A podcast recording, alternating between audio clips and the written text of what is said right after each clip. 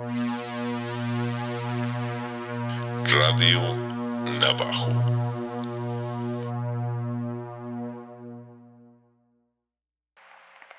En el año de 1989, la desaparición del estadounidense Mark Kilroy en la ciudad de Matamoros, Tamaulipas, México, destaparía uno de los casos más siniestros, perturbadores y controversiales que causó gran impacto más allá de las fronteras mexicanas. Una historia que mezcla magia negra, narcotráfico y asesinato. Este es el caso de los narcos satánicos.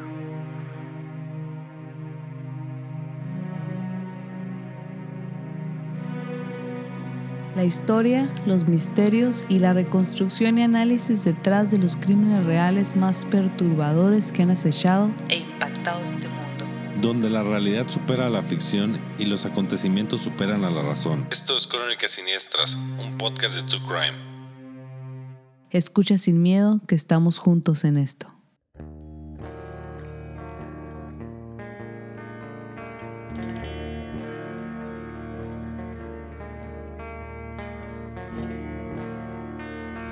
Hola a todos, estamos de vuelta aquí en Crónicas Siniestras con el episodio 10 de la temporada 3, pero afortunadamente no me encuentro sola para dirigir este capítulo de Crónicas Siniestras tan complejo, el primero centrado en una historia dentro de México. Para esto me acompaña el fabuloso Roberto Mora. ¿Qué tal?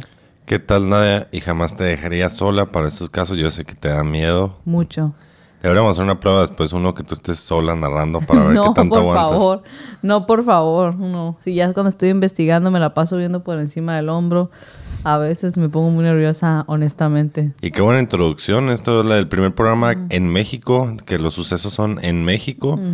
Eh, ya nos habían pedido, nos habían comentado que si cuándo íbamos a hacer. De hecho, ahí tenemos varios pendientes también en México. Cierto. Y, y más en Latinoamérica también tenemos alguno que otro que pronto, paso a pasito, vamos a ir llegando a esos. Irán saliendo, irán saliendo. Y ahora ya, pues, pues es el primero dentro de nuestro país, aquí donde nosotros nacimos, crecimos y pues tiene su lado de una... Todos nos llegan, todos somos una humanidad hermanada por casos tristes y trágicos alrededor de la historia, pero que sea en México entiendes algunas cosas, las comprendes de algunas ciertas maneras o no, ya nos dirán ustedes qué piensan. A lo mejor muchos ya conocen grandes o muchos detalles de este caso, también compártanos por favor, ayúdanos con información si la tienen, pero les hicimos una, pues investigué bastante este caso, compleja investigación, hay mucho, es controversia, muchas contradicciones y entraremos en él. Recuerden que pueden participar con nosotros después de este programa, ya que lo escuchen, pueden participar con nosotros a través de nuestras redes, que estamos en Instagram como crónicas.siniestras.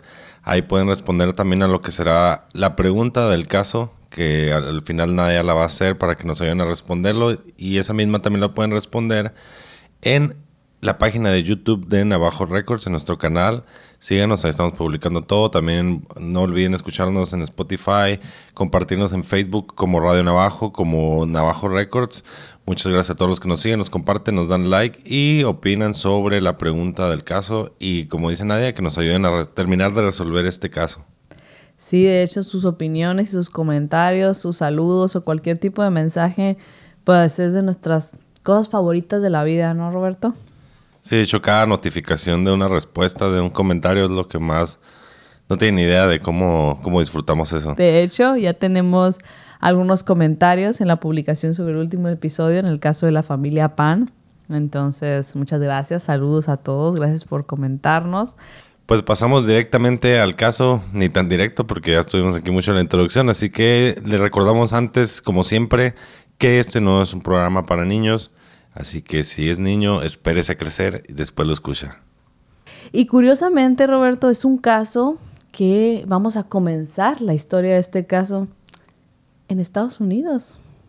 La historia es, en México, pero la historia comienza en Estados Unidos. La historia comienza de donde la quieras tomar, porque tiene grandes uh, subidas, bajadas, pero la tomaremos o la iniciaremos con lo que destapó todo que tiene que ver con Estados Unidos. ¿Por qué? porque vamos a iniciar con un joven llamado Mark Kilroy. Él, eh, en 1989, cuando se destapa todo esto, lo que se menciona en la introducción, tenía 21 años. Y este chico Era hijo de James y Helen Kilroy y era estudiante en la Universidad de Texas en Austin. Era un chico proveniente de Estados Unidos, eh, estudiaba en la universidad en Austin, era un chico popular, simpático. Era descrito por sus amigos como mucho más amable de la media. Decían que era como más amable de lo normal, que era muy tranquilo y como trataba de llevarse muy bien con todos. Y bueno, si bien él vivía en Estados Unidos, vivía cerca de la frontera eh, y más aún cuando en un viaje el 11 de marzo de 1989, eh, junto con sus amigos, que eran amigos desde la prepa, eran compañeros del equipo de básquet y béisbol, estos amigos Bill Huddleston y Bradley Moore, que también estudiaban en, en Texas, y Brett Martin, que estudiaba en Alvin Community College en Texas también. Estos chicos, amigos desde la preparatoria, deciden irse a un viaje corto cerca de Brownsville. Y ahí sí está muy súper pegada a una de las puntos de fronterizos en México. Ese ya es totalmente a un paso. Así que deciden eh, cruzar eh, a Río Grande, eh, deciden cruzar, perdón, el Río Grande a Matamoros ellos estando en el Spring Break, estando cerca de Brownsville, toda esa área, no exactamente ahí, sino que vienen viajando desde sus casas, parando, disfrutando diferentes lugares, diferentes zonas. Una noche de parranda como hace... Varios días. Y que en una de esas decidieron cruzar para seguir divirtiéndose en México, ¿no? Como la aventura exótica. Vamos a México. Exacto. Cuando llegaron a este punto ya meramente, directamente a unos pasos de México, decidieron dar el salto. Ahora sí, pasar a México y disfrutar acá. Además que en esta época, esta zona, en esta zona abundaban eh, los, los vacacionistas o los spring breakers eh, porque venían a los bares que tenían cerveza mucho más barata, se decía que fiestas más alocadas, más intensas, diferentes tipos de bares que les parecían muy atractivos por muchas razones. Por lo exótico que de repente es México para los extranjeros y, y lo barato que es México para los extranjeros y aparte lo... La, el secretismo que pueden tener acá en México, pueden hacer, pueden desinhibirse acá y nadie los va a ver. Exacto, exacto. Están en otro lugar. Pueden, podemos jugar un poco lo que pasa es cuando viajamos y, no está mal y no es que dejemos de ser nosotros mismos, pero somos otra versión de nosotros mismos, ¿no? Y nos explayamos de una manera diferente y eso es atractivo, sobre todo si quieres descansar a lo mejor de tu día a día, como estos chicos que eran estudiantes bastante concentrados en su, pues, en su escuela y todo esto, se alocaron literal. Eh, pero dentro de todo, pues un alocamiento normal, viajero, tal vez un poquito arriesgado, porque deciden a última hora hacer este salto estando ahí hacia, hacia México, pero arriesgado en el sentido de que a lo mejor no tenían referencias con quién llegar, iban a la aventura, pues a eso me refiero. Desde que salieron de su casa, para mí me gustaría saber a dónde exactamente voy llegando, pero hay otra gente que es más aventurera y ellos lo eran. Incluso empezaron a, compartir con gente que conocían en el camino, algunos ya tenían citas con chicas, salían con muchachas, las juntaban en sus, en sus fiestas y todo eso. Eh, uno de los amigos comenta que Mark estaba conviviendo con una chica que había ganado el tercer lugar en un concurso de bronceado, por ejemplo. Así que les comento todo esto porque de pronto ellos como que en diferentes puntos de todo el viaje que traen eh, se separan acá de que voy a ir con la chica que encontré tantito, nos reencontramos en tal lado y esto era algo que estaban haciendo. Entonces, en un momento dado caminaban juntos de regreso eh, pero uno de los chicos, y aquí hay diferentes, en todo este caso y más que en otros que me ha tocado eh, investigar, hay muchas diferentes eh, narrativas de los diferentes sucesos. ¿Son los mismos sucesos pero narrados en otra línea de tiempo? ¿O son diferentes sucesos lo que cuentan diferentes personas? Eso es muy, qué bueno que lo dices, son diferentes sucesos los que cuentan diferentes personas vienen diferentes en diferentes fuentes, unos totalmente diferentes y otros ligeramente diferentes, ¿no? Pero los puntos importantes que en casi todos se mantienen, pero sí hay gente involucrada en este caso que cuenta una historia totalmente diferente, entonces es muy interesante irlo desenvolviendo. Pero bueno, vamos a traer los sucesos principales. Uno de los amigos de ello, de Mark, comenta que cuando venían caminando de regreso de una de sus salidas, eh, se le acercó a Mark un hombre que parecía latino, eh, latinoamericano o mexicano, que eh, parecía ser conocido de Mark porque le habló, le estaba hablando de forma amigable o como si lo conociera y en un momento iban caminando y él se fue a hacer pipí atrás de un lugar que le urgía ir al baño y mal, no hay que andar haciendo pipí por la vida, no sé si era un lugar medio despoblado, el bosque, no sé, un parque, venían tarde y que en un momento dado ya volvió a voltear y, se le perdió de vista. Mark, Mark se eh, desapareció. La última vez que lo vio estaba con este hombre mexicano que parecía que bien compas, ¿no? Y desapareció, ya no lo vio.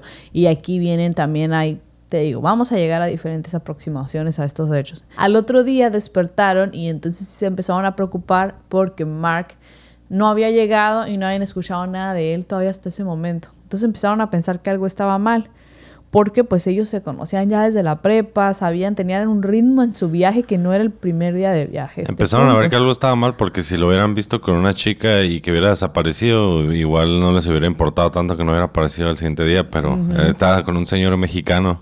Exacto, y de hecho en otras aproximaciones eh, dicen o en otras fuentes que, que sí, que, es, que como que se fue con una chica y que ellos tranquilos, pero que cuando no apareció en un día o un día y medio, aunque se fue con la chica, les preocupó. De hecho, eso dice otra fuente. Pero bueno, esa es la que viene. Esta la cito directamente de la revista Rolling Stone, que hizo una entrevista con los que incluye eh, citas de los diferentes amigos de lo que comentan del viaje, en e, este en particular. Ellos cuando ya se empezaron a preocupar más, fueron a la policía mexicana a poner la denuncia, pero también regresaron a Estados Unidos y pusieron o llamaron o directamente en cuanto pudieron hicieron la denuncia en Estados Unidos también. Ambas autoridades al principio pensaron que se trataba de un caso de fiesta clásico en el que desaparecen muchachos y luego aparecen con una cruda masiva, que era algo que pasaba que los chicos que venían a vacacionar para acá, a, Matamoros, eh, a veces desaparecían uno o dos días y que luego aparecían acá como que súper crudos, destrozados y, o sea, preocuparon a sus familias mal, ¿no? Pero bueno, entonces ellos pensaban que era este caso. Eh, pero pronto comenzaron a sospechar que no se trataba de eso, que algo no estaba bien y se mueve la búsqueda lo buscan en hospitales, en la cárcel, no está en hospitales, no está en la cárcel. Los papás eh, inmediatamente se involucran y ponen una recompensa de 15 mil dólares. Empiezan a pegar pósters, a repartir anuncios en toda la frontera, en México, en la parte directamente después de la frontera en Estados Unidos, en el área de Bronxville y pues donde ponían, donde podían, perdón. Incluso el 26 de marzo el caso de Mark Kilroy eh, fue puesto en televisión en el programa American Most, Wanted, lo cual les generó pues muchas tips y movimiento y que se diera a conocer mucho el caso, que se le hiciera ruido. Ellos, los padres, en una fuente vi que tenían eh, contactos dentro de la policía de Estados Unidos por familiares, trabajo anterior, etcétera, y que pues por eso también podían tener un poco más de ser escuchados, un poquito más, porque se movieron bastante. Y pues bueno, al ver que Mark no estaba en hospitales, no estaba en la cárcel, no lo encontraban por ningún lado ni información de él, pues la cosa estaba, el pánico estaba a todo. Unos días después que los padres estuvieron en la zona, estuvieron varios días ahí, se movieron de su casa para ir al área de Bronxville para pasar con las autoridades mexicanas. Se tuvieron que regresar a su casa, eh, pero dicen que la madre dice que fue muy difícil regresarse, aunque sea por un momento. Con las manos vacías, como quien dice. justamente eso, sí, porque él no iba con, con ellos, querían que él fuera con ellos. Eh, pero que la policía les prometió que por más que se tuvieran que retirar o alejar físicamente del lugar, que no iban a bajar la intensidad en su investigación para nada. La policía mexicana estaba, pues, la policía mexicana, que ese es uno de los puntos que, que pasa cuando somos mexicanos, que tal vez somos pasa en muchos lugares, en muchos países, muchas cosas, pero somos mexicanos y ya tenemos una idea de ciertas cosas, ¿no? Sí. Digamos que todo el mundo tiene, tenemos quejas de nuestra policía, ya sea de cualquier país, entonces dejémoslo en la policía. La policía mexicana, sigamos diciendo los casos, de hecho ni siquiera iba a decir algo en el, lado del desempeño de la policía mexicana en este punto, pero me pesó las palabras la policía mexicana en más de un sentido. Pero bueno, estaban con las manos llenas en ese momento tratando de interceptar un grupo de narcotraficantes grande. Estaban haciendo una brigada para interceptar... Mm, mientras estaba pasando esto de Mark, también en la misma área, la policía de esa área estaba haciendo una estaban planeando una redada o, uno, o atracaron a, redada, narcotraficantes del- de la zona. Estaban planeando eso, entonces incluso en una fuente vi que eh, les pidieron ayuda a la- desde Estados Unidos a la policía mexicana que le pusieran acá todas las alarmas al caso de este muchacho, que no era un spring breaker normal ni nada. Y ellos dijeron, no, que claro, con mucho gusto te ayudo, nada más déjame terminar esta redada y enseguida te atiendo o algo así, ¿no? Y sí, eh, lo que sí no dudo es que en México eh, de, hay, hay policías honestos, hay policías que hacen bien su trabajo, hay muchos de los que no y hay muchos de los que sí también debe haberlo. En todas las partes de México hay de todo, en todos los lugares hay de todo, pero lo que sí no se le puede negar es que mal o bien desempeñado su labor, eh, las autoridades tienen las manos llenas en México muchas veces con casos, por ejemplo, como el narcotráfico. Fíjate que muchas veces la ironía de este caso, que cosas por las que se hacen el narcotráfico en México, de este problema grande que tenemos, no, no me voy a meter muy acá, muy político, ¿no? Pero es causado también por la misma gente que cruza como Mark a venirse de fiesta para acá. Y pues me imagino que Mark tampoco no era un santo, pues no vino acá nomás a tomarse dos cheves y a regresarse. También me imagino que hubo involucrada la oportunidad de drogas que hay en México para todos Sí, ellos. Hay otro, hay otra oportunidad de drogas para chicos mexicanos y estadounidenses y entre más demanda, pues más drogas de todas las partes, ¿no? Y agarran a los jovencitos jóvenes, muy jóvenes, jovencitos muy jóvenes, porque sí muy jóvenes, pues los, los encadenan a estas drogas y, y sigue, sigue, sigue. Y de muchas maneras no es la única manera que entran y que se establecen las drogas, pero sí era llamativo, yo pienso, esa locura que te da en más de un sentido, más allá del alcohol y pues eso de todas maneras no debería poner en riesgo tu vida más allá de lo que consumas, por, pero vamos a entrar en eso. Ok, eh, están con las manos llenas con esta brigada que estaban haciendo y entonces en abril, en al- un- alrededor de tres semanas después de que Mark había desaparecido de las calles de Matamoros, atraparon a un grupo que iba, que pasó esta redada que estaban haciendo. Y en esta retención que hicieron de unas personas sospechosos y que estaban teniendo éxito con su plan La policía agarró entonces en esta redada Ajá, a unos sospechosos. Agarró unos sospechosos. Y entre ellos había alguien llamado Helio Hernández Rivera, de 22, de 22 años, residente de Matamoros, que fue arrestado en esta, mm, en esta redada que estaban haciendo en posesión, con posesión de marihuana. Y lo llevaron a cuestionar, más detalles le habrán visto porque se lo llevaron a interrogar, aunque en otras fuentes, mira, viene que mucho de esto que les voy a decir a continuación lo confesó David Serna, que era otro que pertenecía al mismo grupo. Está complicado este caso, síganos con nosotros, opinen, ayúdenos, ahí vamos. Eh, pero lo que sí es que se dijo o se testificó o se declaró lo siguiente. Ellos, o en este caso el que aparece como el principal que dio el testimonio, que es Hernández Rivera, identificó a diferentes eh, dealers del área, no sé si tratando de dar información para... Pero identificó a diferentes dealers del área, dio nombres y dijo que su familia o que pues el grupo en el que estaba eh, tenían posesión de un pequeño rancho cerca de, de ahí de Matamoros, de donde estaban. Soltó toda la sopa Soltó este. la sopa. En todas las fuentes así viene que este o estos primeros que atraparon aquí soltaron mucha sopa, mucha, mucha información. Entonces, en el 11 de abril, Hernández Rivera fue esposado y llevado hacia este rancho que él decía que era parte de su grupo, que era parte de su familia y todo esto, ¿no? Y este rancho era el rancho Santa Elena.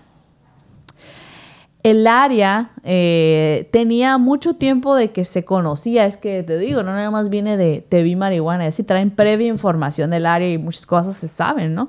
Y hay ahí muchas manos. Entonces, el área tenía tiempo en el que se sabía que era eh, un lugar favorito para tener diferentes tratos, para guardar las drogas, etc. Un lugar desértico, me imagino, un poco para perderse ahí entre, entre todo, un poco Breaking Bad. Exacto, exacto. Yo vi la, la- la situación de esa manera también. Eh, entonces, no fue eh, de ninguna sorpresa para, para los, las personas, los, las autoridades que iban a investigar, liderados por el comandante Juan Benítez Ayala, eh, de la Policía Federal Mexicana cuando encontraron eh, 75 libras de marihuana en la propiedad, para empezar.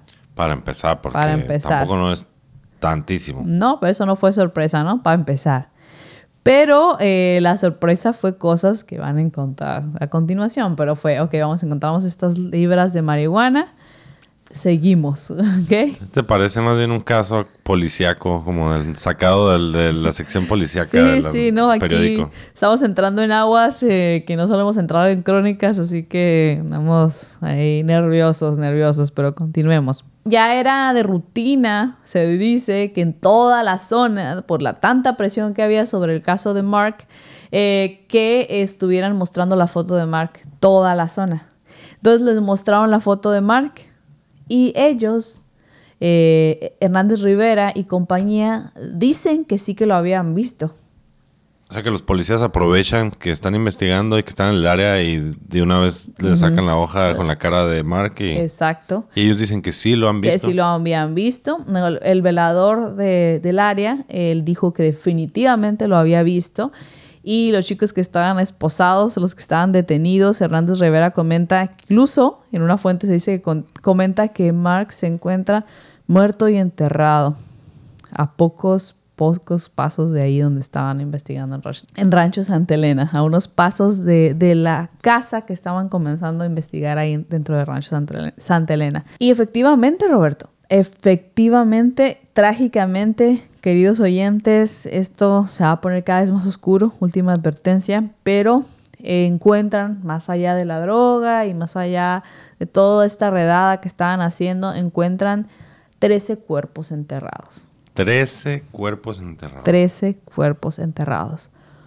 12 clasificados como hombres latinos o de procedencia latinoamericana, de los que en realidad eh, yo busqué mucho y por favor déjenos la información, pero no encontré algo certero ni constante nombres, sobre la información de estas víctimas, ¿sí? O sea, de lo que se sabe es que la mayoría de ellos eran policías que trabajaban como madrinas o informantes y que entre ellos se encontraban Joaquín Mazo Rodríguez y Roberto Rodríguez, que eran policías y, y esa información está constante. Son de pero- los pocos nombres que tenemos de los cuerpos que había ahí. Exacto, no más a detalle. Eran me 13 gustaría y saber. 12 eran mexicanos, latinos, y entonces el otro... El otro no era mexicano. Eh, se le reconoció como que podría ser eh, estadounidense y efectivamente después fue identificado como Mark Kilroy, el joven vacacionista que tenían buscando ya desde hace varias semanas. Entonces, lo que se puede ver a través de los cuerpos es que a estas víctimas se les había dado una muerte particularmente siniestra. Algunas de las víctimas habían sido cortadas con cuchillos o acuchilladas, otras habían sido mm, asesinadas con un disparo, pero ah, al menos uno había sido quemado, otro había sido colgado, muchos de ellos habían sido gravemente desfigurados de la cara, de su cuerpo, sus corazones estaban sacados de sus cuerpos, eh, sus orejas se las quitaron, sus ojos, sus testículos, eh, uno había sido decapitado, algunas columnas verte- vertebrales habían sido enteramente sacadas de sus cuerpos y habían sido cortadas sus extremidades. Estás hablando de lo auténticamente lo que es una escena de terror, de Total. película de terror, Total. Con, pues vaya, tortura de todo tipo la que se encontraba ahí en esos cadáveres, ¿no? Exactamente, encontraron algo que uno de los investigadores mexicanos dice, tengo muchos años sirviendo y lo- también comenta otro que vino cuando ya llamaron a la policía estadounidense por el caso conectado, también van, aunque no Sí, nos llamen, pero aquí sí era gobierno involucrado. de Estados Unidos. Exacto. Eh, que, que, bueno, ambos en, en diferentes fuentes comentan pues que no habían visto nada así antes, a pesar de sus años de servicio.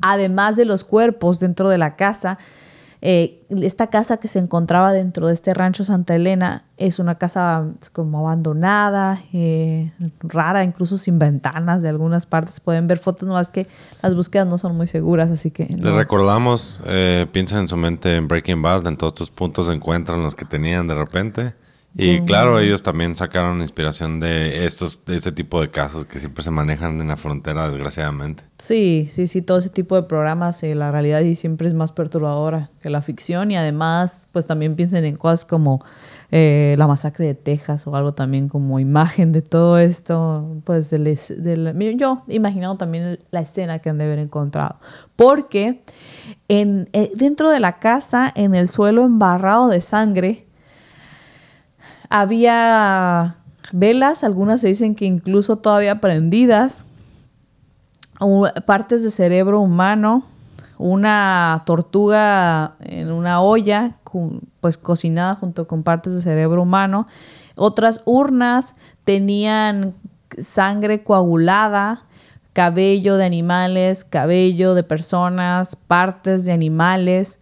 Eh, tenían también alrededor del cuarto eh, como mm, carcasas de coco o, como cocos abiertos alrededor del lugar, eh, cigarros, licor de caña, eh, tenían un, un marco de cama de metal vacío puesto ahí, tenían cinta de la fuerte cinta gris de la más poderosa Tenían eh, un machete lleno de sangre, un martillo con sangre.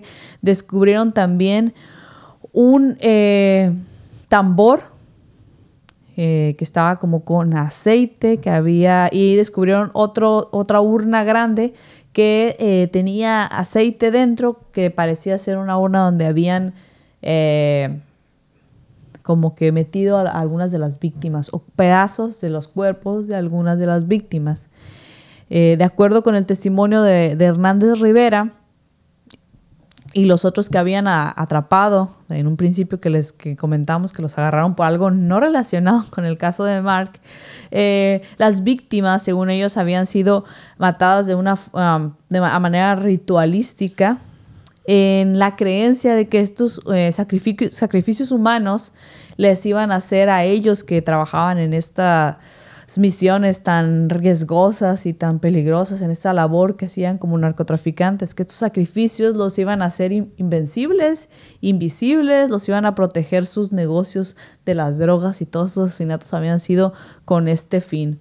Dos de ellos, de los que estaban esposados, se dieron cuenta que tenían collares como pertenecientes a un culto, que tenían collares similares y se rumora que tenían este tipo de collares desde que fueron arrestados y también decían pues esto, que, que sus ritos, algo que me, se menciona en todas las fuentes, los hacían invisibles y que no, las balas no los dañaban con los ritos. O sea, que, eh, que estos rituales los hacían en beneficio a que el sacrificio les, les, diera inmunidad, que les diera invisibilidad, que los protegiera y que no los agarrara la policía, digamos. Exacto, y muy seguros lo fueron diciendo porque lo hicieron a las autoridades, vienen las fuentes de que ellos desde el principio lo comentaron. Cosa que hasta ese momento no les estaba funcionando, ¿no? No les estaba funcionando. A lo mejor lo de las balas pensaron, no sé, ahorita...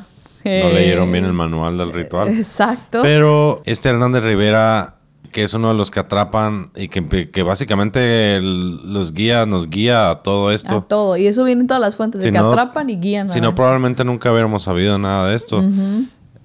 él, él, comenta que es parte también de los rituales, que él los hacía o que él es solo un empleado de, de, esta, de esta secta, digamos. Su, su, dice como que él es un empleado, que él no lo hacía directamente, pero que se hacían para eso, para protegerlos. Y bueno, al parecer cuando les preguntaron directamente quién había matado a Kilroy, a Mark Kilroy, ellos respondieron directamente el padrino. Entonces, eh, a raíz de toda esta información que tenían, nombres, diferentes detalles, se lanzó una orden de arresto para varias personas. Varias personas que estos, que estos personajes que atraparon en un principio mencionaron, entre, entre las que se incluía Sara Aldrete, una joven de 24 años que en ese momento era estudiante en el Texas Southmost College en Brownsville y que era conocida, o ellos mencionaron que era conocida como la madrina o la bruja, y Adolfo de Jesús Constanzo, de 26 años, al que se le reconocía como la mente maestra detrás de todo esto, y a él era al cual se referían como el padrino. Y con esto nos vamos a nuestro corte.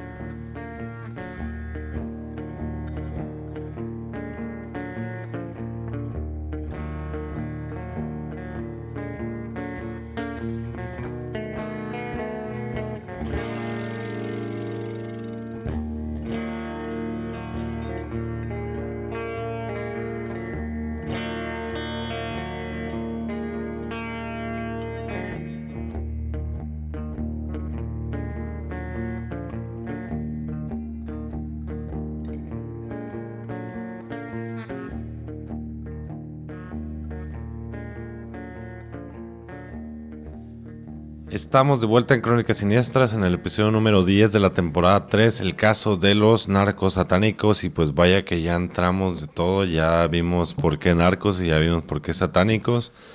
Eh, todo comenzó con la desaparición del estadounidense Mark Kilroy que desapareció, desapareció en un viaje junto con sus amigos, bueno, él desapareció en la frontera de México, en el lado mexicano y se puso la orden de búsqueda en México y Estados Unidos.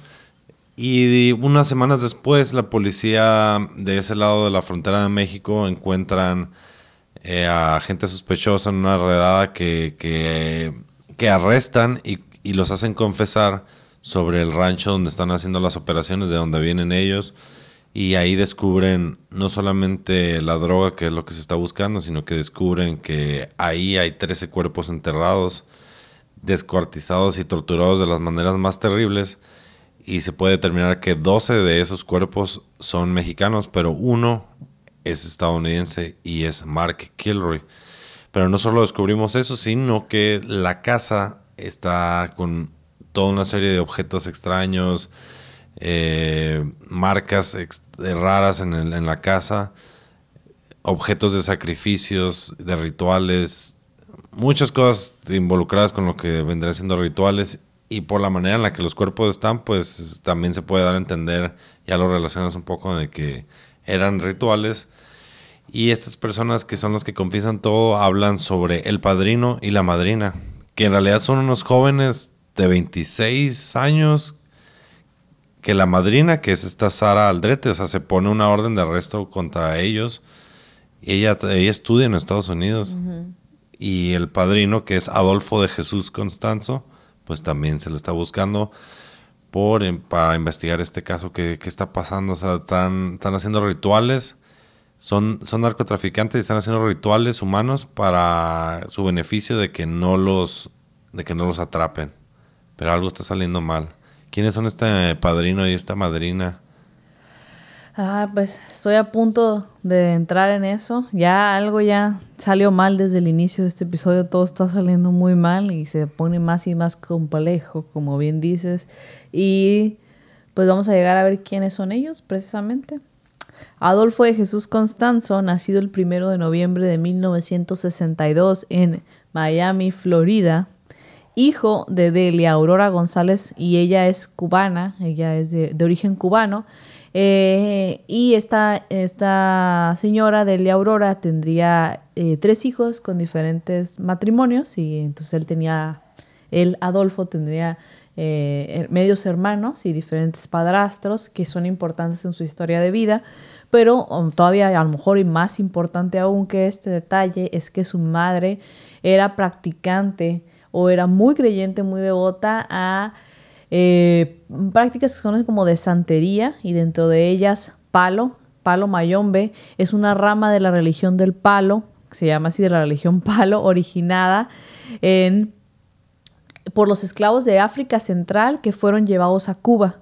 Como quien dice palo, por lo que pude investigar y no me voy a hacer ni la experta ni de nada en este tipo de temas, igual nos dejan comentarios dándonos a conocer más sobre esto, pero me pareció muy interesante todo esto que, que no suele estar en nuestro día a día y que ni de cerca tenemos tanto en mente, pero al parecer pues hay diferentes líneas de la santería o diferentes creencias espirituales que provienen de, de, los esclavos o de la zona central de África, gente que fue traída para acá a América y que trajo su cultura.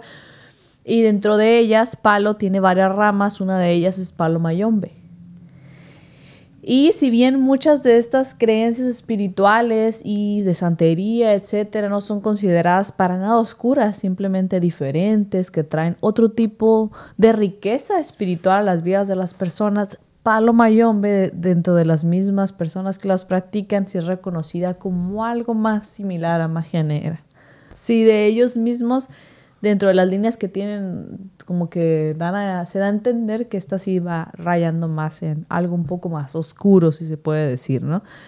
Y, pero, claro, y debo aclarar el camino de todo esto, a la manera que se lo tomó Adolfo de Jesús Constanzo y todo lo que viene en este caso es una interpretación de cosas que vienen de hace muchos años a una manera que se dio así aquí, ¿no? No quiere decir que cada persona que tiene esas carencias espirituales vaya por ese lado, ni mucho menos.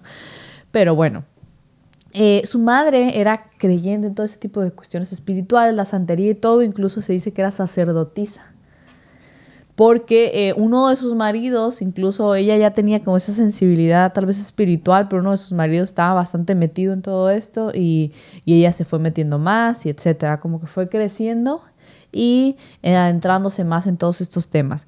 Pero en cuanto al palo mayombe, que es en lo que nos centraremos mucho aquí, eh, ellos creen o se dice que se creen árboles sagrados, que por algo de ahí viene el nombre de palo como base. Se dice también que utilizan métodos adivinatorios, o sea, métodos que les ayudan a saber qué es lo que viene, o sea, la verdad que está por venir en un futuro. Y bueno, que hay, como les digo, variedad de líneas dentro de, muchas líneas dentro de esta base que la creencia del palo. Y dentro de Palo Mayombe es muy importante la disciplina, la lealtad, la conexión con los espíritus o las deidades menores que sirven a un Dios principal que no tiene que ver con las religiones católicas y, todo ese tipo de cosas, claramente. Usan collares de cuentas, usan bailes, vasijas para hacer mezclas, para comunicarse con los espíritus, usan mucho ron, huesos, velas, calderos, palos de varios tamaños y piensan que la muerte es solo una fase dentro de un ciclo continuo de vida, de muerte en el que todos participamos y creen que a través de conectarse con espíritus, estos espíritus pueden servirte Puedes alimentarlos, ellos te sirven y te hacen diversos favores. Dentro del palo mayombe hay la creencia de hacer sacrificios animales y de utilizar huesos humanos de tumbas de personas ya fallecidas para sus rituales, más no se habla eh, hace muchos, incluso se menciona cientos de años sobre sacrificios humanos ah, aceptados dentro de Palo Mayombe. A lo que quieres decir es que los que practican esta religión o esta que tiene esta cultura del palo mayombe, mm, para no juzgarlos de que ah, todos hacen sacrificios humanos. Todos matan, ¿no? Que, robar tumbas igual no está bien, ¿no? Pero me refiero, no es tan, tan así, así es, ¿no? Yo trato de presentar la información para entenderla lo mejor posible. Muy bien. Pues todo lo que estamos hablando de que esto es lo que sucedió en la casa esta, todos los elementos eran los que se usan para estos sacrificios de palo mayombe. Exactamente. Entonces, eh, bueno, entonces estas magias negras, este tipo de líneas más oscuras de toda esta santería, eh, también se dice que eh, ellos mismos mencionan que se debe de manejar con cuidado y que queda en manos del que las maneja usarlas para, para algo que ellos vean como positivo, ¿no? Pues aquí es donde entra nuestro personaje conocido como el padrino Adolfo de Jesús Constanzo, porque pues el hijo de esta Delia, que era sacerdotisa, creyente de todo esto, ella quería que su hijo también fuera sacerdote. Ella veía en él muchas cualidades, incluso se dice que, veía que él tenía premoniciones de muchas cosas y que se cumplían. Entonces veía en él un gran poder, un gran talento y siempre lo estaba impulsando a que lo utilizara, a que creciera, a que aprendiera. Lo mandó a instruirse dentro de estas artes o creencias espirituales del palo mayombe con diversos eh, gurús y diferentes maestros para que él utilizara sus talentos que ella veía eran grandes en su hijo.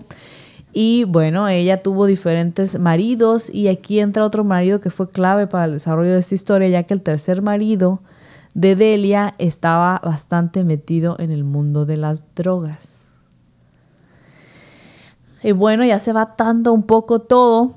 Primero, al principio, a Alfonso, perdón, a Adolfo de Jesús Constanzo, eh, pues si bien estaba con todo este interés en las cosas eh, espirituales y su mamá le veía todo este talento, iba a la escuela, tenía una infancia relativamente normal, pero al salir de la secundaria fue cuando se, comenzó a meter en problema tras problema. Fue expulsado de la preparatoria por mala conducta, eh, fue detenido por diferentes delitos menores como robo, cuestiones así. Aún así su, su mamá seguía creyendo que su hijo era especial, que él tenía más poderes, que no importaba tanto la escuela, que él tenía que triunfar por otra parte. Y bueno, alrededor de 1983 1984, no queda claro el dato, Adolfo Constanzo arribó a México. Se dice que vio la oportunidad de trabajar como modelo acá en México, porque Adolfo Constanzo, no les he comentado, pero era algo que se dice en todos lados, de que él, mucho de lo que lograba también, además de que tenía un gran carisma, era muy bueno con su don de gente o de palabra para hablar con todo tipo de gente y aparte muy espiritual. Eh, se dice que tenía un aspecto físico bastante llamativo, que era muy galán y que tenía un aspecto también bastante peculiar, ¿no? Por su mezcla, por de dónde provenía y todo esto. Entonces había oportunidades de ser modelo en México, así que se muda para acá, se viene para acá. Y acá, si bien no se desarrolló mucho como modelo, le comenzó a ir muy bien porque con este carisma iba haciendo conexiones bastante rápido eh, y ahí casi muy, muy pronto conoció a los que serían sus fieles seguidores, Omar Orea, Jorge Montes y Martín Quintana. Dos de ellos también eran sus amantes. Órale. Entonces, Adolfo también estaba muy metido en la escena gay. No nada más de que él era gay, sino metido de tener contactos en la escena gay, promover, tener acá un cierto tipo de liderazgo también en esta escena gay y se fue haciendo bastante poderoso e influyente. Ahí comenzó a hacer diferentes trabajos para gente de dinero, ayudarles a, predecir cosas del futuro, a darles protección. Ah, seguía con lo de la Paloma Mayombe. Más que nunca. Ahora ya en México y ya ahora que en el mundo gay, digamos. Exacto. En el mundo gay, en el mundo del dinero, en el mundo de poder y luego en el mundo de las drogas. Exacto, gente poderosa, no nada más personas de la escena gay, pero él tenía conexiones dentro de la escena gay, fuera de la escena gay, gente poderosa, se mencionan nombres. Se empezó a dar a conocer. Se empezó a dar a conocer, exactamente, esa es justamente la palabra que, tal vez quería buscar, eh, que, que deja a ver claro perfectamente lo que estaba pasando en la vida de él en este momento. Se estaba dando a conocer, estaba haciendo trabajos, para diferentes personas de poder y trabajos que tenían éxito porque la gente cuando él les hacía sus sesiones espirituales o les ayudaba de su lado espiritual, al parecer era muy exitoso y le empezaron a llamar el padrino. Él promete a gente de la mafia que les puede ayudar, a gente de los narcotraficantes, a que sus tratos más peligrosos salieran bien. Va un narcotraficante le deja ver que tiene cierto plan de transportar drogas, les da consejos por dónde pasar, etcétera.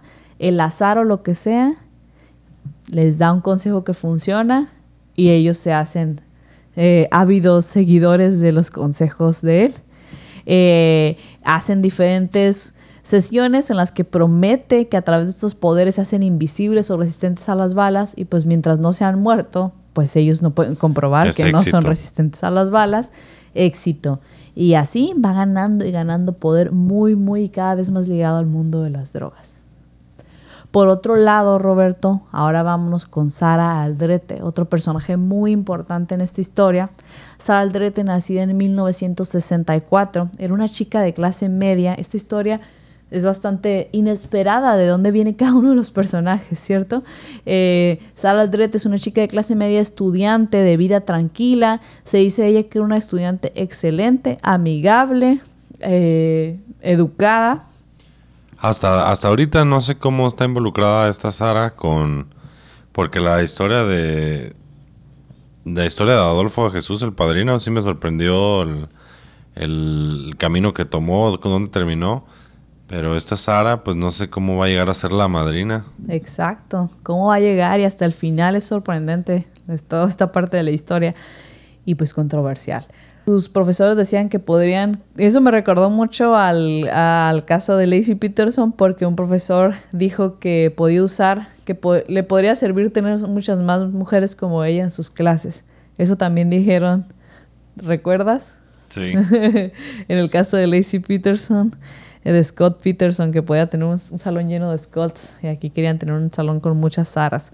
Y bueno, eh, aquí ella era estudiante, le iba bien, eh, también ella brillaba en cosas extracurriculares.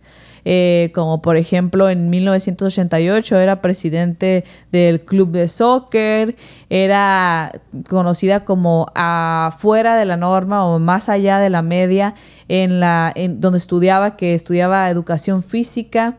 Y también eh, en ese mismo año su foto apareció en diferentes lugares del libro escolar, hacía diferentes actividades, eh, ganó el premio Co- College, College Health Physical Award y decían que ella era muy amable y siempre decía hola a todos. Siempre.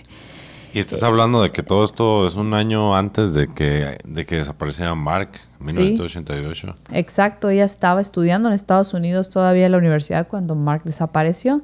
Incluso, eh, y ella misma comenta, Sara comenta que al- en lo- a los 18 años se había casado. A muy, muy temprana edad se había casado, se había mudado a Estados Unidos, eh, pero pues ese matrimonio no funcionó, a los meses no funcionó y decidió recuperar su, sus estudios, retomar sus estudios, volver a la universidad. Entonces estaba estudiando en la universidad y al parecer estaba brillando en la universidad. Por otro lado, a Sara le gustaba mucho todo el mundo espiritual desde niña. Se dice, eh, ella comenta que narra la historia en la que van ella y su mamá a visitar a su tía, todo bien, y que tenía como ocho años o siete y que al final de esa visita a su tía le dice a su mamá que su tía, que se despida de su tía porque ya no la va a ver, se despida de su hermana porque ya no la va a ver, le dice a su mamá. Y, y su mamá se queda así como extrañada y sí, unos días después dice ella que les marcan y les dicen que su tía murió de un paro cardíaco, de la nada. Esa historia la cuenta ella, ¿no? Yo soy más escéptica con todo ese tipo de temas, pero con esto les quiero decir que ella estaba muy metida, era muy creyente, muy estudiosa de todos estos temas espirituales, que incluso también se dice que los aproximaba desde un lado de hacer ensayos sobre todas estas temáticas relacionadas a diferentes líneas espirituales. Ok, y ella creía que tenía ese don también, porque Sí. si está presumiendo que niña supo la, la muerte de su tía anunciada, pues ella Sí. creía que tenía ese don. ese don y toda esa sensibilidad. Y bueno, en 1988 conoce, no, en 1986 conoce a Adolfo de Jesús. Eh, hay una anécdota de cómo se conocieron.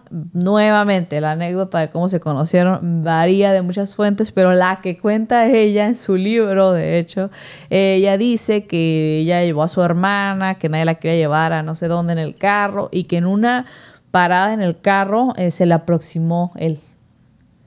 Y que se le aproximó, le empezó a hablar y ella así como de que tú quién eres y que en eso él como que se agachó y le vio que tenía collares como espirituales de santería y que le llamó la atención y unas cosas y otras la convenció a ir por un café. Fueron a tomar un café, platicaron y que fue una gran conexión la que tuvieron. Ok, es lo que cuenta ella. Y Lo que cuenta ahí hay diferentes aproximaciones, pero el hecho es que de una manera un poco azarosa se conocieron, Se conocieron. conectaron, se hicieron... Ahí está la conexión Sí, entre ellos dos. ya no se separaron ahí, ¿no? Los, digamos que lo el espiritualismo y todo este rollo del, del- los conectó. Sí, los conectó. Y además hay otro lado que también en varias fuentes se maneja, que otra cosa que los conectó, que también convenía a Adolfo, era que ella era novia o tenía una relación o salía con Serafín Hernández, que también estaba involucrado en el mundo de las drogas. Una familia que todavía no tenía lazos con Adolfo. Adolfo no se dedicaba al narcotráfico, pero Ya había aconsejado aconsejado. a muchos narcotraficantes. Estaba muy ligado a este mundo y de hecho comenzó a ser parte de su culto, se puede decir de sus creencias o de sus seguidores a muchos narcotraficantes, que eran sus seguidores también, a la vez de tener estas líneas con el narcotráfico. Y a través de ella se unió también con esta otra familia que no tenían lazos. Cuando se conocen, él echa las cartas y dice ella que él echa las cartas y que le dice a ella que va a acabar en ella en la cárcel. Dice, vas a acabar en la cárcel. Y que ella dice, yo, yo, como yo, no, ni al caso. Y además tú me vas a traicionar. Ella dice que él le echa las cartas y que le dice eso a ella. Pero entre eso de que ella dice unas cosas más controversiales de este caso que ya vamos a llegar, pero vamos, síganos, síganos. Sí, porque ya estoy suponiendo ahorita que ella está en la cárcel y que lo traicionó. Pues ya entraremos en eso. Y bueno, eh, se hace cada vez más poderoso, más poderoso, ofrece más servicios espiritistas, ellos ya juntos a espirituales de diferentes tratos y que consejos o hechizos. igual lo estoy mencionando súper mal, gente que esté con todo este tipo de cosas espirituales, pero todo este tipo de cosas de servicios a los narcotraficantes. Y eh, este culto se empieza a dar a conocer, pero es, reclutan nuevos miembros, etcétera, eh, y se instalan en el rancho Santa Elena. Eh, eh, pero, pues, ¿qué pasa? Que muchas veces, entre más demanda, más van saliendo errores de cosas que dices o que les haces a tus clientes en este lado espiritista o espiritual o de hechizos y que no sale del todo bien. Bueno, Pasemos a otro punto de la historia, cerrando la parte de Sara Aldrete con lo siguiente. Ella niega todo. Ella dice que todo pasó de otra manera. Ella, la, historia, como la tenemos, la línea temporal, ella la niega. Ella, ella niega la, mucho, ella niega de su parte de participación, ella niega mucho de cómo pasaron las cosas. Continuemos. Déjenos eso por ahí en asterisco y ahorita vamos a entrar más a detalle. Y bueno, aquí es cuando dicen, ok, tenemos que aumentar el nivel de nuestros hechizos porque no están funcionando. Ya empezó a haber fallas, ya empezaron a no cumplir lo que decían. Exacto. Entonces, Me imagino que los clientes llegaron muy molestos también a... Sí, clientes peligrosos además, que les estás arriesgando a lo mejor tratos, muchos que a lo mejor sí creyeran ciegamente y les estás arruinando tratos o matando de su gente por, por los mal, es muy peligroso. Eh, y bueno, el padrino les comenta que va a ser necesario subirle el nivel. Y aquí es donde se dividen mucho las historias entre lo que comenta eh, Sara, que ella sabía, lo que, etc. Pero en base a esto comienzan a secuestrar y matar muchachos jóvenes. Se dice que Sara era usada como carnada para hablarle a estos muchachos, socializarlos, hacerles como cita en los bares y llevarlos con ella a una fiesta que sería, digamos, en el rancho Santa Elena y pues ya los tenían atrapados para generar confianza, porque ella era una muchacha que no parecía ser criminal, muchacha joven, clase media, no era el estereotipo, pues cliché criminales en todas las clases, en todos lados, pero les daba confianza, joven, etc. Y bueno, eh, ya cuando los tenían atrapados, ya sacrificaban a estos muchachos y entonces ganaban más poder. Era como ellos sus propias creencias las reforzaban con sesgando la, información que obtenían tal vez a su conveniencia para mantener sus creencias. Y pues ellas seduciendo estos posibles clientes empezaron a subir el nivel y subir el nivel, hacer estos ritos ya incluyendo no solamente que fueron tumbas, eh, robados huesos de tumbas, animales, sacrificios animales, que ya es grave, crueles sacrificios animales, robar tumbas, grave, y ahora asesinato de gente seducida por Sara principalmente, o atrapados o secuestrados. Y aún así sentían que tenían que subir el nivel. O sea que el nivel lo subieron porque yo no, no como que no me había caído el 20. Cuando era, cuando aconsejaban a estos clientes, lo estaban aconsejando, simplemente aconsejando como leyendo las cartas, como haciendo hechizos, ponle que con lo que dices de robando huesos de tumba, así. Sacrificios animales. Sacrificios animales, ok, no había llegado a ese punto todavía, ahorita ya están secuestrando gente, muchachos, a través de Sara, que es como la carnada, y ahora ya están sacrificando pues jóvenes para hacer estos rituales. Y dices que todavía hay un escalón más arriba de lo que se va. Sí, porque ellos creían que ocupan tener una mejor calidad en su conexión con los espíritus para poder eh, tener mejor, más poder y más poder. O sea, estos muchachos que sacrificaban en todo ese tipo de sesiones ritualísticas, también incluso hacían o sacaban sus espinas vertebrales, se dice, para hacer eh, collares y hacer todo tipo también de cosas físicas, tipo amuletos o no lo sé, ¿no? Y bueno, eh, cómo suben el nivel de la manera muy extraña, a su manera, a su manera de verlo, del padrino, de subir el nivel, es que estos sacrificios que les daban poder, violentos sacrificios, sacrificios animales y ya de seres humanos, no eran suficientes. Escalaron humanos, no era suficiente. Eh, saqueaban tumbas, todo eso. Ya su, su base ya era como no es suficiente, no es suficiente. Entonces él según les dice que la sangre del hombre blanco era más poderosa. Oh, ya veo, ya veo. Y de ahí los envía con la misión de secuestrar un hombre blanco, un hombre estadounidense, anglosajón, que tuviera eh, sangre más poderosa para sacrificar. Y no se defendieron nosotros diciendo así como que, ¿por qué dices eso? Todos somos iguales. Eh, deberían defenderse, es que esto está... Lo aceptaron muy fácil, así como, ah, sí, el hombre blanco más, más poderosa, ¿no? Eso es, aparte, racista, mátame a mí, dijo unos seguidores, ¿no?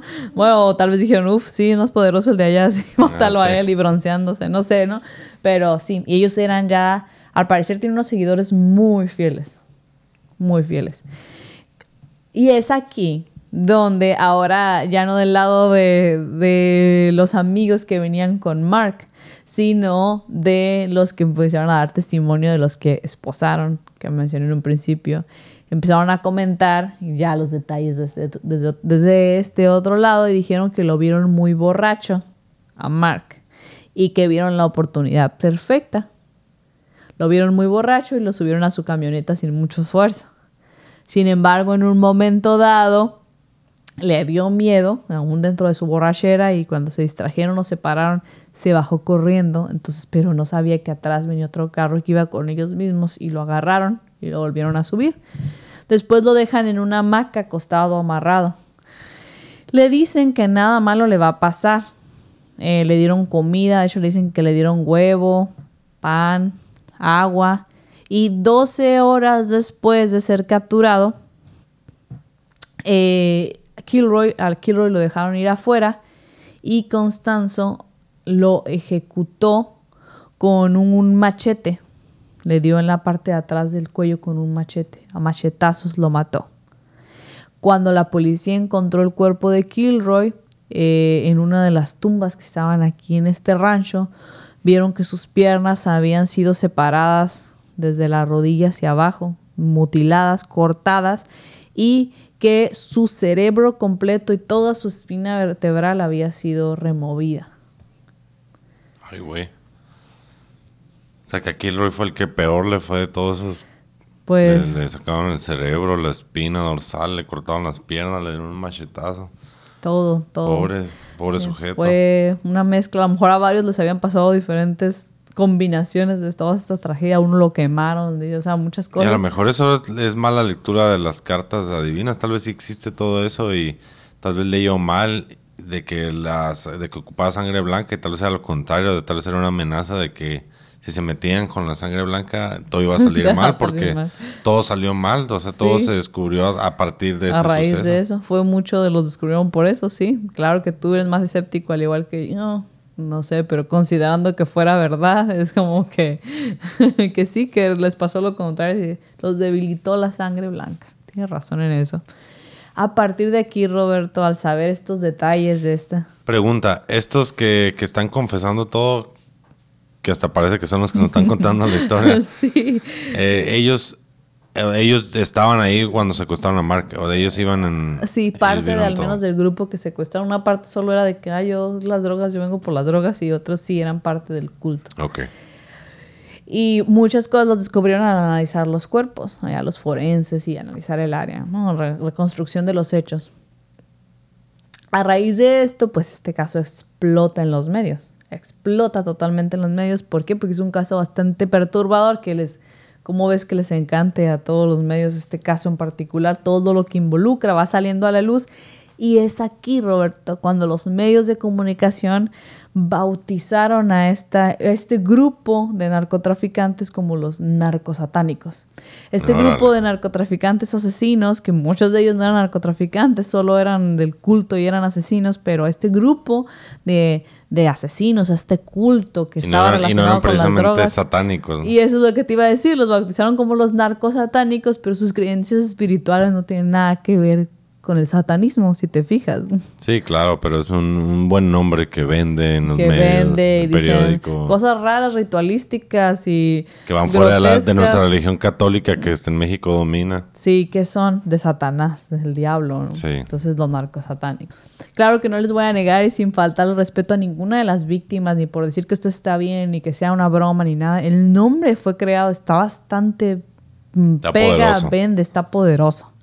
Eh, la verdad, la verdad, lo crearon y pues sí, hace que, que, que muchos, aunque no conozcamos del todo este caso, nos dicen narcosatánicos y se nos prende el foco de, ah, yo recuerdo algo de eso, o sea, lo tenemos en la mente, ¿por qué?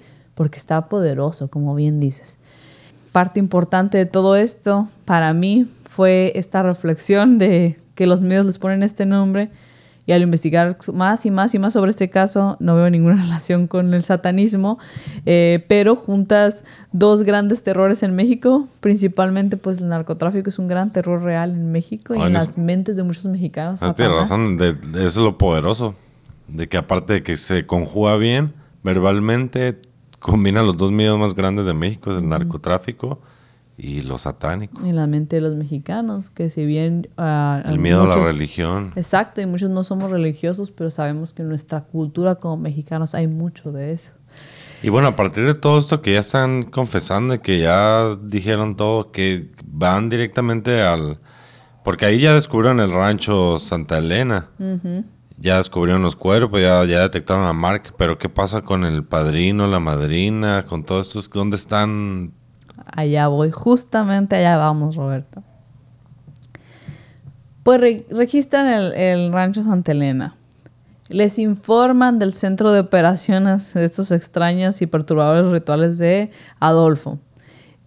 Y eh, en la casa van, entonces a raíz de esto, a registrar la casa de Sara Aldrete, en donde encuentran cosas relacionadas con rituales espirituales, cosas similares a las que encontraron ahí, pero no muertos, ni sangre, ni nada, pero tipos velas, libros, cuestiones de estas. En la casa de Adolfo de Jesús encuentran otra clase de pruebas. Y aquí es donde la cosa se pone bastante loca. bueno, ya está muy loca, disculpen, pero todavía más y más detalles siguen saliendo. Ya está muy perturbadora, muy trágica. Pero ahí encuentran listas de deudas nombres con deudas de, clientes, listas de famosos que se relacionan en teoría con Alonso. Y salen diversos, perdón, con Adolfo. Disculpen. Pero es que estas listas dicen, y es un misterio, porque dicen en las que aparecían diferentes nombres de clientes, clientes de alto nivel, posibles clientes de alto nivel. Y aquí vienen me imagino narcotraficantes buscados. Varios narcotraficantes. Pero también, pero también hay celebridades, es lo que me quieres decir. Gente de la política, gente de los medios que tenían deudas, además de que encuentran otras pruebas que lo ligan a él con los hechos. Gente que consultaron a El Padrino. Según estos libros. Según estos libros. Y a raíz de esto también salen muchos chismes. Chismes de de quién estaba quién estaba en este libro que no se puede saber quién estaba ahí pero salen los nombres por ejemplo de Yuri y Lucía Méndez. ¿Salen los nombres ahí o son rumores de que salen? Son rumores, pero son rumores tan fuertes, Roberto, tan fuertes, pues tienen que tener un cierto nivel de fortaleza el rumor, no porque sea cierto, pero me refiero en algo tuvo ese rumor, no yo la verdad no sé, no creo que eh, no creo que sea cierto, la verdad, pero pero me llama la atención que Yuri y Lucía Méndez salieron a abogar en su defensa de que ellos no estaban en ese libro. Porque un rumorcillo un comentario no hace que tú salgas en tu defensa. A lo mejor estaban siendo asediadas de que ellas estaban ahí acosadas, no sé, pero salieron. Dice Lucía Méndez que para ella fue bastante traumático porque la estaban ligando de una manera muy fuerte con este grupo, muy fuerte, y la asediaban. Entonces que mandó a su abogado a hablar con estas personas que estaban hablando, testiguando y todo. Y, y- y les preguntó abiertamente de que grabándolos y que ya dijeron ellos, yo nunca había visto a Lucía Méndez ahí, nunca la vi en ninguno de los tratos, no la vi. Y ella, ah, ok, cállense la boca. A ese nivel llegó. O sea, está muy loco esto, ¿verdad? Está, sí, está muy raro. Y, y ya con todas estas pruebas y después de buscarlos, fíjate, son de los más buscados. Eh, Sara y el padrino son de los más buscados. Y aún así no los encuentran. Es así como que ya encuéntrenlos. Pero como que ya se la solían porque desaparecieron. Desaparecieron. Mm. Y se escondieron. Van a buscarlos a una casa donde ya tienen el pitazo de que ahí están. Ya tienen el pitazo de que ahí están, como en esa zona, en esas calles. Y van y los buscan. Y ahí es- pasa lo siguiente y pasa de dos maneras. Vamos a decir la más citada. Una nota sale por la ventana de la casa donde piensan que están ellos y llega a las manos de las autoridades. Y en la nota dice, estoy secuestrada, ayúdenme, estoy atrapada aquí, que me tienen atrapada este grupo de los seguidores de Adolfo de Jesús y sus seguidores. Entonces ya, ahí están, ¿saben? Vamos tras ellos y van armados la policía, van armados, van tras ellos. Eh, al ver que todo el grupo de autoridades llega, todos los policías armados llegan decididos, pues ya se ven con la espalda contra la pared, totalmente atrapados y comienzan a hacer varias estrategias. Una es aventar dólares por la ventana, dólares y dólares y monedas y billetes y todo. Eh, y entonces para la gente que se empiece a aglomerar y, agarrar el dinero, que incluso por ahí algún policía se dice que se vio acá guardando un dinero, distrayéndolos, o sea, al menos es distra- distracción. Entonces eh, la gente se aglomera y varios intentaron, eh, pues es una estrategia buena, ¿no? Salir caminando casual de los que estaban ahí en la... en la- Como entre si- la gente, como si fueran, ah, un dólar está cayendo al suelo, pero al parecer no les del cielo, pero no les funcionó, los atraparon. Y luego, después ya de eso, dijeron, no, ya nos la dispararon, empezaron a dispararle a la policía, a matar, a matar, a tirar, a tirar. Se armó una balacera, una balacera. Y el resto, ya cuando la policía los calmó, los logró dominar, no le quedó más que entregarse.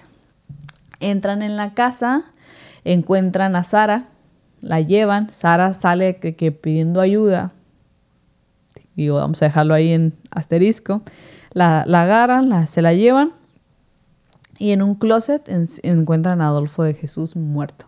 Después se sabe que Adolfo de Jesús, al ver que va- ya van a ser detenidos, les dice que lo mejor es que todos se quiten la vida, que de todas maneras la muerte no existe, ellos son resistentes a todo este tipo de cosas.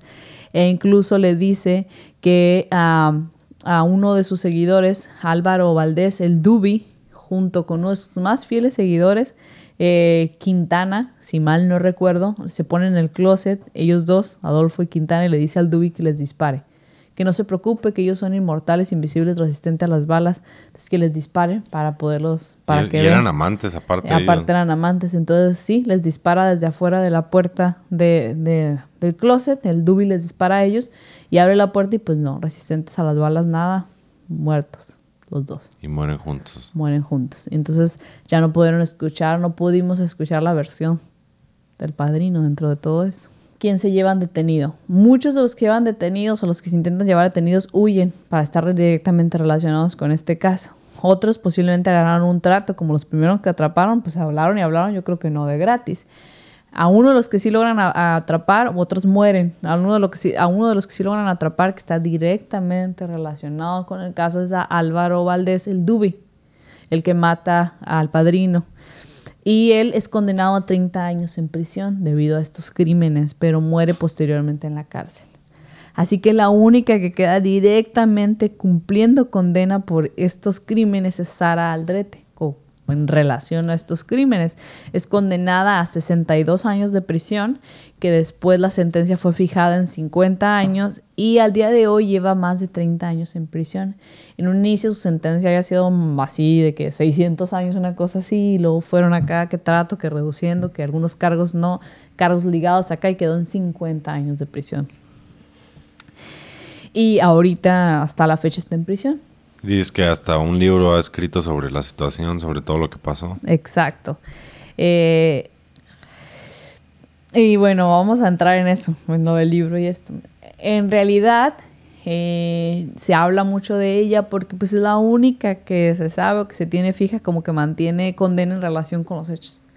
Algunos cargos fueron directos, indirectos, etcétera. No se le sentenció por las 13 muertes y todo, no, pero ahí hubo como una serie de cargos relacionados a los hechos y unos muy relacionados directamente con la muerte de Mark. Ahí sí. Sí, estamos hablando aquí de secuestro y de tortura. Violación de tumbas, etcétera. Pues, un montón de cargos que se le pueden poner. Un montón. Y se le pusieron. Obstrucción de la ley, cosas así. Eh, bueno, y otro, otro de los capturados directamente escapó y los otros murieron. Porque tampoco, yo me estaba imaginando un grupo más grande, pero seguramente era más reducido, ¿no? Como directamente con él se habla de alrededor de 30 personas. Ok. Que fueron ahí desvaneciéndose en diferentes etapas de esta historia. Vamos a entrar en algo de las, en una de las partes más controversiales del caso, que son las declaraciones de Sara Aldrete. Con lo que sabemos, el caso sobre como esta gente que que confesó que al principio todo comenzó con ellos, lo que la policía investigó y lo que Sara después dice. Que es diferente. Es diferente. Porque las personas que al principio confesaron, ellos decían que a ella se le conocía como la madrina, que ella estaba directamente en todos los actos, que era hasta muy cruel y muchas cosas. Pero ella dice, ella tiene una versión totalmente, totalmente diferente y cuenta en varias entrevistas cómo ella sí era amiga de, Constanzo, cómo ella sí creía en cosas espirituales, cómo ella tal vez es culpable de mm, brutalidad o mm, crueldad animal y de saqueo de las tumbas hasta ahí, que no está bien ni nada y que era parte de muchas de esas cosas, pero que ella no sabía de los asesinatos, no sabía nada.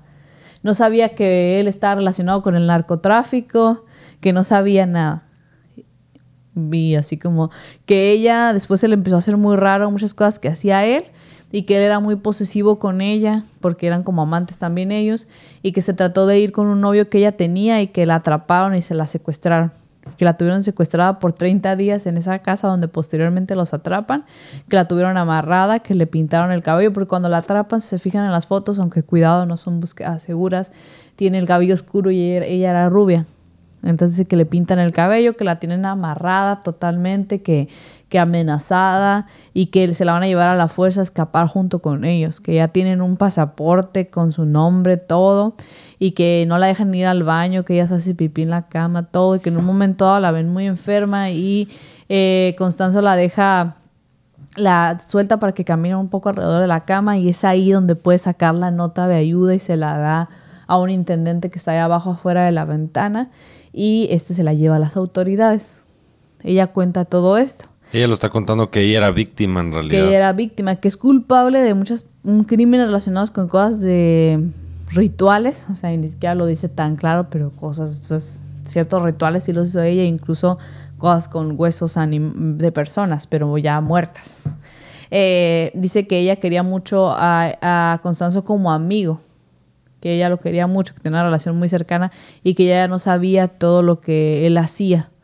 Que dentro de la cárcel recibió tortura, que la violaron, un montón de cosas, e incluso habla muchísimo y pueden buscarlo, eso sí es búsqueda segura, sus entrevistas de lo que ella comenta del caso. en, tiene un especial bastante largo en la historia detrás del mito programa mexicano. Eh, y hablan con ella. Y hablan con ella. Ella está en la cárcel, pero ella cuenta toda su versión y todo esto. Mm, yo no le creo mucho, de, la verdad. Viéndola a ella, tú no le crees Viéndola a ella, no. De muchas cosas hablas como súper fría, así como si estuviera contando algo así que le pasó el otro día por el parque, cosas graves. Y otras de pronto ella llora cuando tienen que ver con las repercusiones que tuvo sobre ella, lo cual me recuerda mucho a ciertos casos que hemos visto aquí muchas cosas no cuadran de cómo le pregunta, de hecho, en otra entrevista, eh, no sabías en qué trabajaba él y nunca le preguntaste, nunca te diste cuenta que gente desaparecía o que mandó a secuestrar gente. Eh, no, yo así. Eh, no sé, está muy extraño, no sé hasta qué, y eso tiene que ver con la pregunta del caso. Sé que la realidad está en un punto ahí entre varios factores. La realidad es que tragedias y terribles crímenes sucedieron, eso no se puede negar pero qué parte de lo que ella dice es verdad, qué parte es total mentira, todo es mentira. ahí es donde viene, porque ella declara muchísimo, lo tienen que ver directamente, pero cosas que son hasta extrañamente... Yo voy a ver esto para, para reforzarme y igual hay en un video apéndice, en un, en un catch-up que, hagamos de, de- de varios casos, pues hablar un poco sobre esto. Incluso se dice que más bien la realidad es que ella cuando estaba atrapada en esta casa y vio que llegaron las autoridades, que se vio totalmente perdida, fue cuando sacó la nota. Como que para ella jugar. trató de hacerse una... Ah, empezaron a planear su coartada, Su de, coartada. de cómo se iba a desconectar del, del grupo este. Exacto, cómo, cómo salir ella avante de todo esto, limpia si quieres, ¿no? Entonces, lo cual, después de todas estas cosas, si las cometió todas, una parte, lo que sea, o estuvo presente o sabía, habla de una mente criminal bastante fría. Si es así que pasó, ¿no?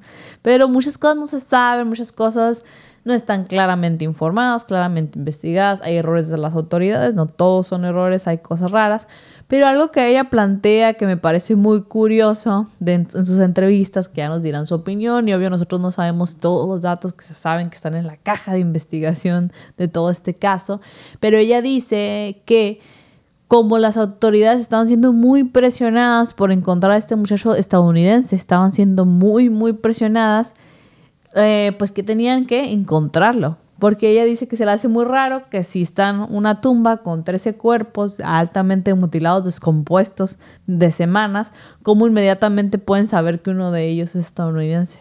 Que muy rápido dijeron es él. Ella dice, por ejemplo, eso. Dice que esos policías que estaban ahí enterrados estaban, que este rancho te compartía terreno con un lugar donde había actividades, no lo dice de esa manera, pero que actividades corruptas de parte de la policía, que hacían cosas mal y que ahí llevaban cadáveres, porque muchos eran policías los que estaban ahí enterrados. Ella dice que casualidad que lo hallaron luego, luego, mágicamente voy a sacar mi foto, aquí estaba, justamente aquí, sí, todo es cierto, aquí estaba. Eh, dice ella que no deja así como puntos suspensivos, háganse sus conclusiones. Y que ella de donde venía y todo lo que ella hacía, que porque ella creía en todo ese tipo de cosas y eso, pues como que estaba siendo juzgada. Yo no creo que en este caso en particular se estén juzgando creencias. De hecho, los titularon con creencias equivocadas, que satánicos, que no son y todo eso, sino más bien hechos de crimen. Crimen por muchos lados donde se ven.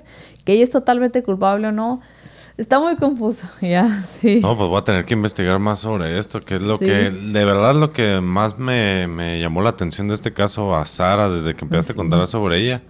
Así como que, ¿y esta persona cómo está involucrada? Es una raro. estudiante de 26 años que todo bien. Y Sí. de repente terminó involucrada y ahorita es la única relacionada en el caso, como dices, que está en la cárcel y que puede contar sobre lo que pasó.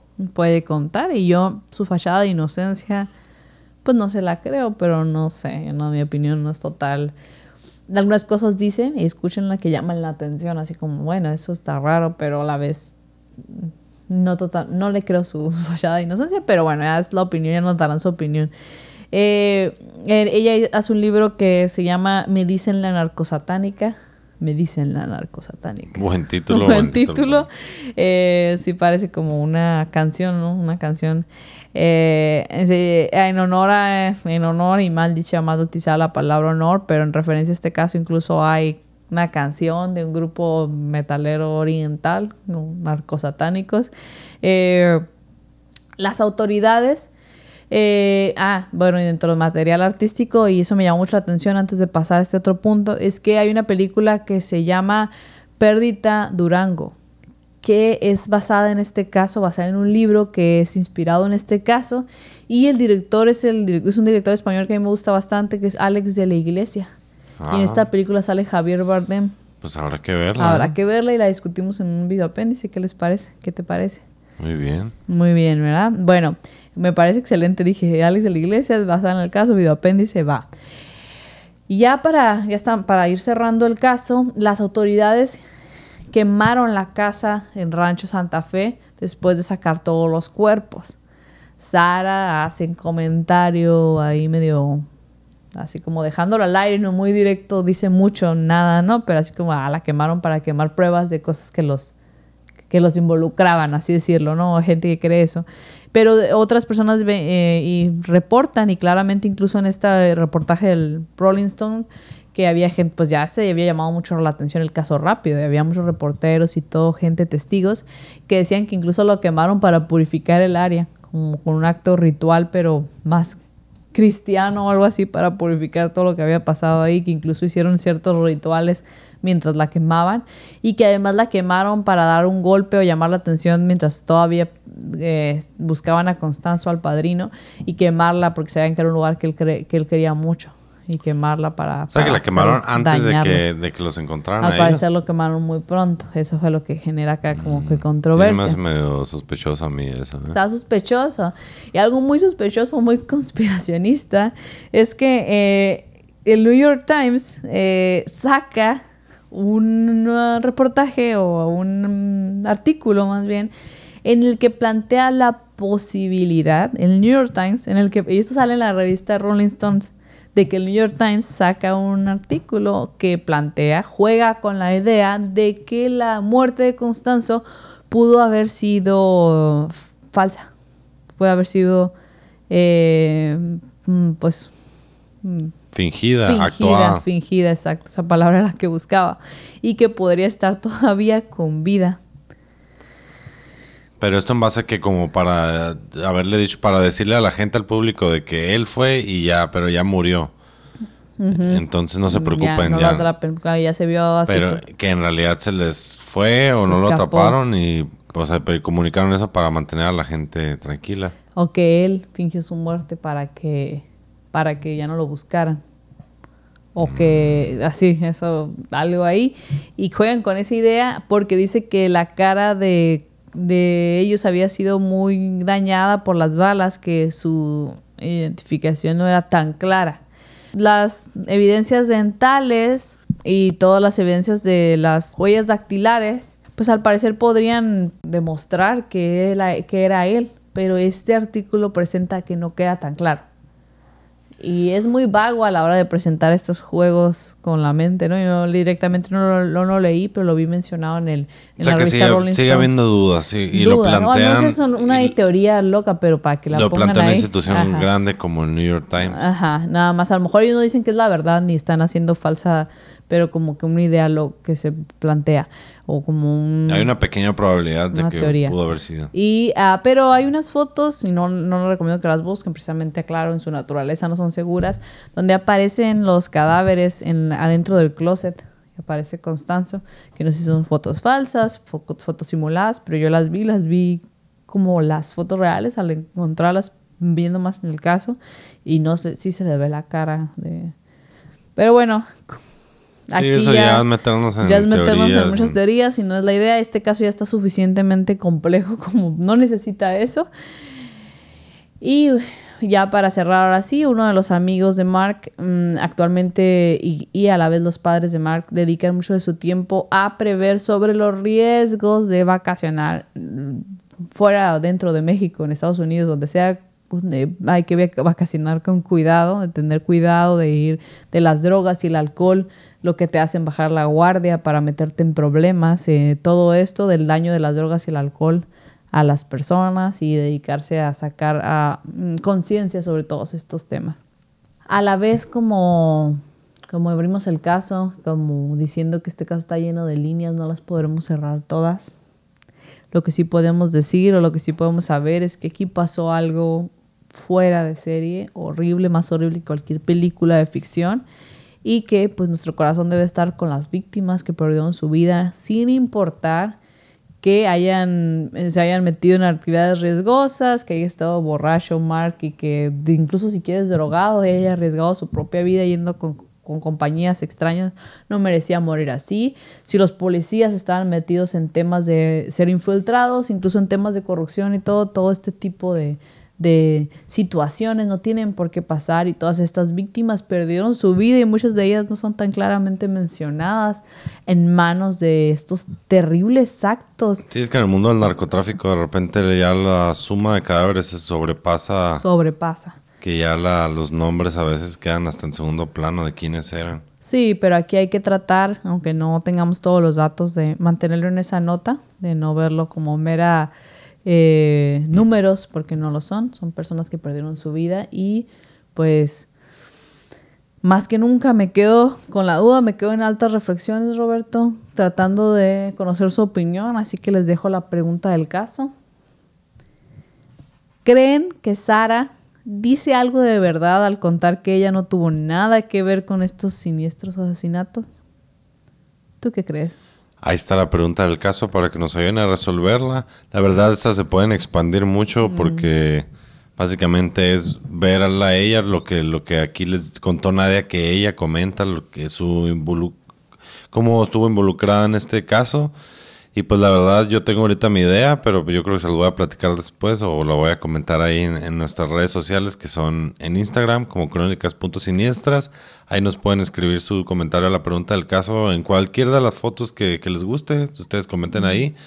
O directamente en Facebook en Radio Navajo. Nos pueden comentar ahí en el post de la publicación del, del video y también en nuestro canal de YouTube de Navajo Records en el capítulo donde estará esto. Pueden ahí opinar sobre, sobre la pregunta del caso. Y pues vaya, vaya, qué tema acabamos de pasar. El primero ubicado en México. Y uno muy complejo. Uno muy complejo con muchas, con muchas versiones o como pequeños detalles que se... que, que cambian. Y pues la verdad que yo todavía quedo confundido, quedo como con... Es un pedazo de la historia de México que, que vengo enterándome más. Solo había escuchado el nombre de narcosatánico por lo que habíamos dicho, lo atractivo que es el nombre. Pero bueno, investigar más y seguiremos hablando de esto en el video apéndice. Gracias por traer el, caso, Nadia. Gracias a ti, Roberto, por acompañarme, de verdad. Y gracias a todos ustedes por escucharnos y pues nos despedimos. Necesito irme en altas reflexiones a descansar un poco de todo ese tema tan siniestro. Pues nos vemos hasta el siguiente episodio. Gracias por escucharnos. Hasta pronto. Hasta pronto. Radio Navajo.